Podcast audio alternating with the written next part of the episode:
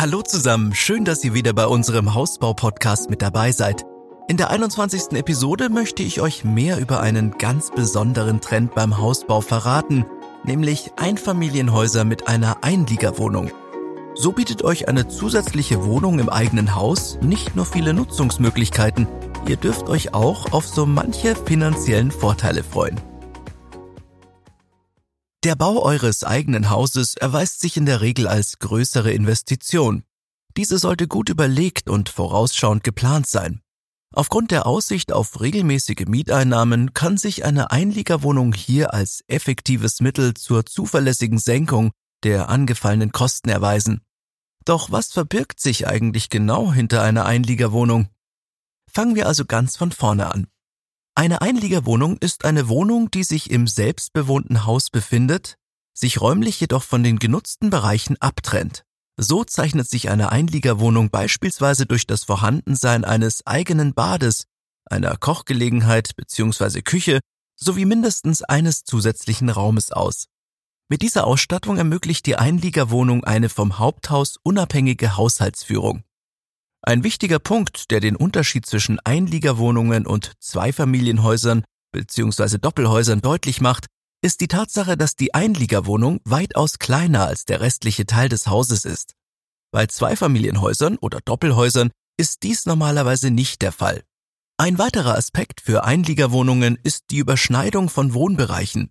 Leider gibt es hier keine ganz klare Abgrenzung, so wird beispielsweise auch eine im Anbau befindliche Wohnpartei mit seitlichem Eingang als Einliegerwohnung gezählt, auch wenn Flur, Haustür, Keller und Garten gemeinsam genutzt werden. Nach Paragraph 11 des Wohnbaugesetzes handelt es sich bei einer Einliegerwohnung übrigens um eine zusätzliche Wohnung im Eigenheim, die der Hauptwohnung untergeordnet ist. Damit beschränkt sich der Begriff nicht nur auf Singlewohnungen im Keller oder Dachgeschoss. Entscheidend ist hier vielmehr die geplante Nutzung. Je nach räumlicher Kapazität nimmt sie entweder nur einen Teil einer Etage ein oder sie erstreckt sich gleich über mehrere Stockwerke. Was aber sind denn nun die Vorteile einer Einliegerwohnung oder vielmehr, wie können sinnvoll Einliegerwohnungen genutzt werden? Einen wichtigen Pluspunkt haben wir bereits zu Beginn erwähnt. Er bezieht sich, wie sollte es auch anders sein, mal wieder auf das gute alte Geld. Ihr als Bauherren bzw. Hauseigentümer habt schließlich die Möglichkeit, die Wohnung an Dritte zu vermieten. Dadurch erhaltet ihr regelmäßige Mietzahlungen. Diese könnt ihr beispielsweise wunderbar zur Tilgung eures Kredits einsetzen. Natürlich spricht auch nichts dagegen, die Wohnung als Eigenbedarf zu nutzen. Werden zum Beispiel die Kinder größer und legen Wert auf eine Rückzugsmöglichkeit, so ist eine Einliegerwohnung genau das Richtige. Gleiches trifft auf die Großeltern zu, die mit fortschreitendem Alter den unmittelbaren familiären Kontakt bevorzugen. Ausgesprochen praktisch ist zudem die Nutzung als Ferienwohnung für Angehörige und Freunde, die auf der Durchreise sind auf diese Weise bietet ihr euren Gästen während ihres Aufenthaltes Komfort und Unabhängigkeit in einem. Eine letzte Möglichkeit für die Nutzung einer Einliegerwohnung ist der potenzielle Einsatz als Büro. Gerade im Fall einer Selbstständigkeit erweist sich diese Option als besonders bequeme Lösung. Sie spart unter anderem Zeit und Geld für eine nicht immer ganz reibungslose Anreise. Außerdem könnt ihr das Büro im Falle einer Selbstständigkeit steuerlich als Betriebsausgabe geltend machen. Auf finanzieller Ebene profitiert ihr nicht nur von Steuervorteilen durch das Vermieten oder die eigene Nutzung in Form eines Büros, sondern auch von optimalen Kreditangeboten.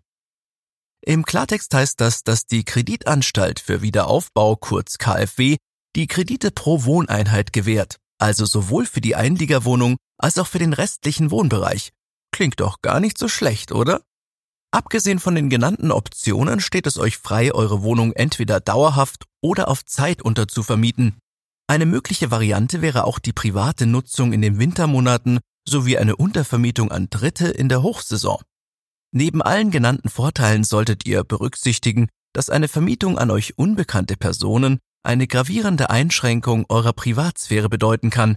Je nach Größe der gemeinsam genutzten Wohnbereiche und des zur Verfügung stehenden Wohnraumes besteht außerdem ein gewisses Konfliktpotenzial. Überlegt euch daher genau, wen ihr euch ins Haus holt oder plant die Einliegerwohnung so, dass ihr beim Vermieten in eurer Privatsphäre nicht allzu sehr eingeschränkt seid. Mit einem gewissen Maß an Rücksichtnahme und einem gewissen Umgang solltet ihr diese Herausforderungen doch eigentlich ganz gut in den Griff bekommen.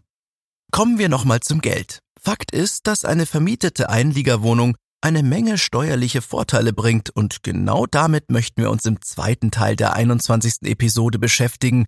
Wichtig zu wissen ist, dass das Steuerrecht die Einliegerwohnung von der Zimmervermietung abgrenzt. Für euch als Eigentümer ist es daher von großer Bedeutung, dass die Wohnung über eigene sanitäre Einrichtungen sowie eine Küche verfügt. Fehlen diese beiden Räumlichkeiten, so handelt es sich um eine Zimmervermietung.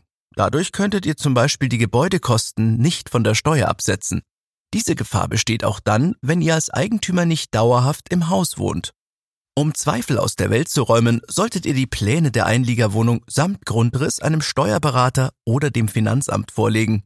Bei möglichen Streitfragen kann auf diese Weise eine fachkundige Einschätzung eingeholt werden. Sollte die Anerkennung der Wohnung nicht durchzusetzen sein, so ist es vor dem eigentlichen Baubeginn immer noch möglich, notwendige Änderungen durchzusetzen. Sind jedoch alle Voraussetzungen gegeben, so habt ihr die Möglichkeit, die folgenden Aufwendungen von der Steuer abzusetzen. Erstens, die Darlehenszinsen der Einliegerwohnung. Zweitens, die Aufwendungen zum Erhalt des Objekts. Drittens, die Maklerkosten der Vermietung. Viertens, die Kosten der Gartengestaltung. Wichtig ist, dass die soeben genannten Aufwendungen ganz klar auf die Einliegerwohnung zurückzuführen sind. Achtet also darauf, dass ihr euch bei anfallenden Reparaturen stets getrennte Rechnungen für beide Wohneinheiten ausstellen lasst.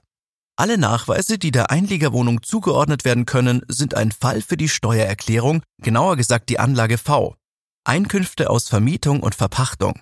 Danach fehlt nur noch, dass das Finanzamt die Kosten anerkennt und ihr sie im Anschluss steuerlich absetzen könnt. Kleiner Tipp am Rande, denkt ihr daran, die Einliegerwohnung euren Verwandten zu überlassen, dann setzt einen regulären schriftlichen Mietvertrag auf. Warum? Weil ihr dadurch die Wohnung steuerlich geltend machen könnt. Freundschaftliche Preise, die unterhalb des ortsüblichen Mietspiegels liegen, sind dabei durchaus möglich. Hakt diesbezüglich am besten bei eurem Steuerberater nach, welcher Mietpreis veranschlagt werden sollte. Denn in der Regel sollte die geforderte Miete nicht weniger als zwei Drittel des ortsüblichen Preises betragen. Steuerliche und finanzielle Vorteile erlangt ihr also nur dann, wenn es sich in euren eigenen vier Wänden tatsächlich um eine Einliegerwohnung handelt. Zusammenfassend möchte ich euch die einzelnen Kriterien zum Abschluss nochmals kurz auflisten. Kriterium Nummer eins: Es handelt sich um eine Wohnung, die sich im selbstbewohnten Haus befindet. Zweitens. Die Wohnung, die ihr vermieten wollt, ist eine zusätzliche Wohnung, die der Hauptwohnung bzw. dem Eigenheim untergeordnet ist.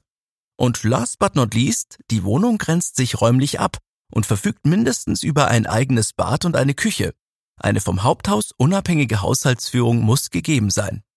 Sind diese Voraussetzungen erfüllt, dürft ihr euch auf steuerliche Vorteile freuen und damit mehr Geld in eurer Haushaltskasse. Ich hoffe, dass wir vom Baumentor euch die Vorzüge einer Einliegerwohnung in dieser Episode schmackhaft machen konnten. Ich freue mich, wenn ihr auch nächstes Mal wieder mit dabei seid. Dann beschäftigen wir uns mit den verschiedenen Bodenbelegen, wie zum Beispiel dem Laminat, Parkett oder Korkboden. Übrigens, auf unserer Website baumentor.de findet ihr seit einiger Zeit hilfreiche Checklisten zum Hausbau, die euch bei der Planung eures Traumhauses ganz sicher unter die Arme greifen. Schaut doch einfach mal auf baumentor.de vorbei. Bis zum nächsten Mal, euer Andreas und das gesamte Baumentor-Team.